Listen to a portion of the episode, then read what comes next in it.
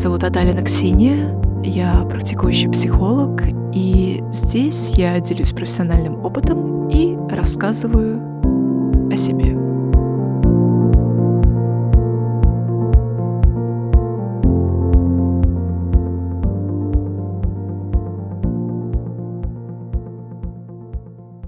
Что такое защитные механизмы? Где сопротивление или досадная помеха на пути развития? А где реальная опасность для вашей жизни?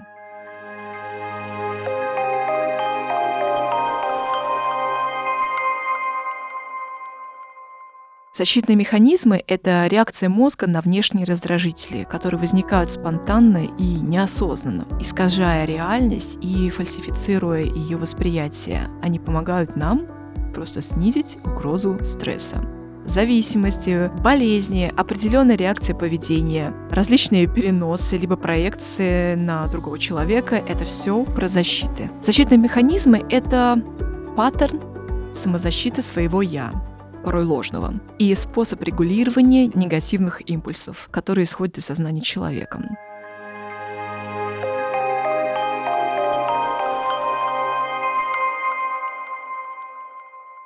Функция защиты — устранить страдания.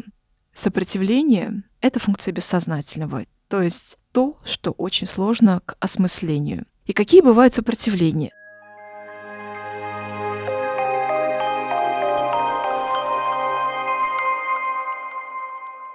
Хочу сегодня поделиться собственным опытом выхода из сложных ситуаций. Данный вывод был основан на знаниях психоаналитической теории и базовых реакциях нашего здорового эго. Знания, которые были получены в годы учебы, стали для меня настоящим золотом. И любая теория имеет ценность там, где ее можно воспроизвести на практике в своей жизни. Беседа с специалистом может, конечно, многое прояснить, и заметить, но никто не отменял беседы с самим собой. Наш внутренний диалог с самим собой может нас привести как к смерти, так и к жизни.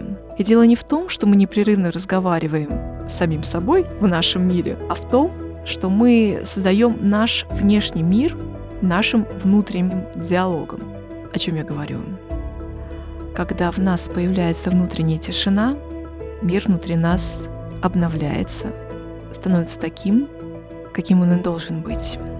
В нем появляется спокойствие. Обнуление, которое дает нам внутренняя тишина, дает нам право выбирать, что мы говорим о себе. Это право дает нам возможность привносить в нашу жизнь то, о чем вы мечтаете с легкостью. О чем я сейчас говорю? Я говорю о расслаблении.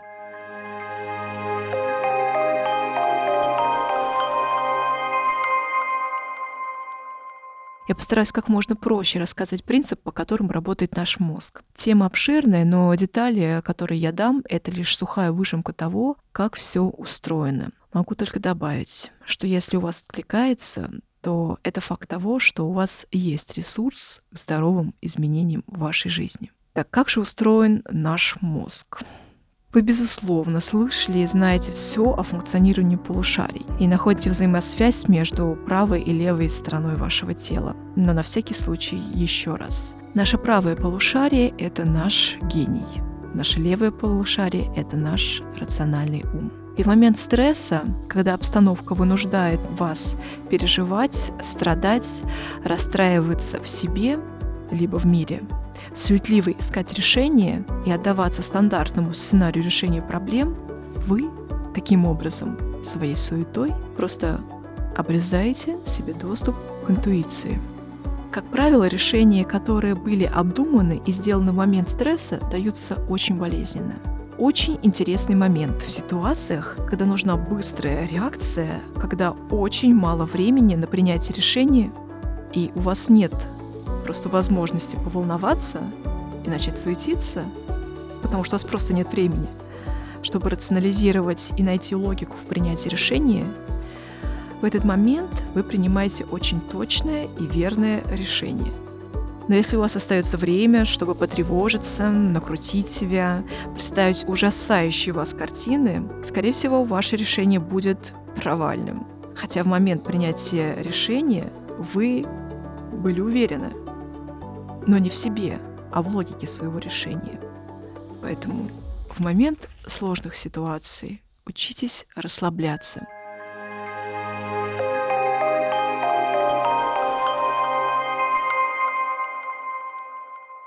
Знаете, не ждите, что вот это умение расслабляться придет к вам сверху, и что это придет как будто подарком от ваших близких, ваших родных, потому что это тот подарок, который вы можете сделать сами себе.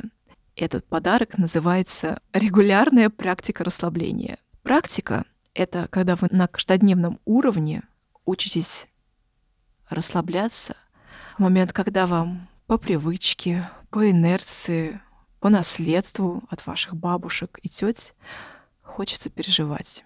Первое, что вы получаете в момент расслабления, это доступ к своей интуиции, доступ к своему бессознательному.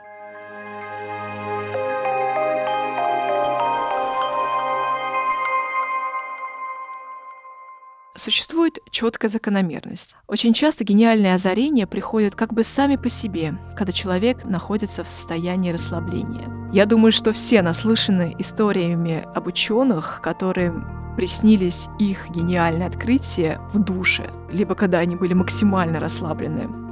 Придумать более расслабленное состояние, я думаю, крайне сложно.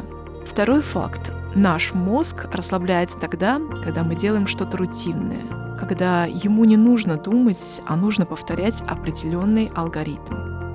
Небольшая подсказка. Там, где есть приятная традиция, там есть расслабление. Что это будет? Утренняя чашка кофе, пробежка, ведение дневника, чайная церемония, йога или какая-то другая полезная привычка решать вам. Только не делайте это насильственно. Всегда должен сохраняться принцип удовольствия – и вы знаете все наперед, это точно.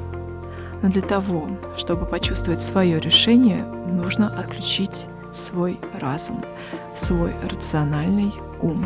Ищите то, что дает вам терапевтический эффект, чтобы ваш мозг мог отдохнуть от анализа, от постоянного перемывания ситуации и просто услышать ответ. Как только вы научитесь это делать, начнут происходить чудеса. И знаете, это закон. Когда вы расслабитесь, вы заметите, что решение прошло само собой. И тут пазл начинает складываться.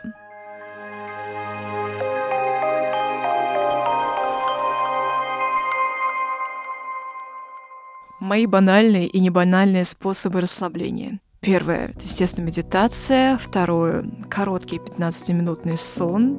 Третье — асморолики. Это когда люди шепотом что-то рассказывают, либо триггерят, слушать обязательно в наушниках. Четвертое – прогулка.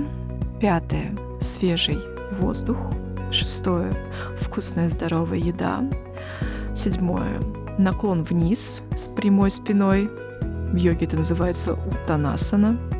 Вычитать от 100 по 7. Девятое – покормить нуждающегося. Его очень легко найти на улице. Десятое – сильно зажмурить глаза. Я желаю вам счастья, обладать причинами счастья. У вас все получится.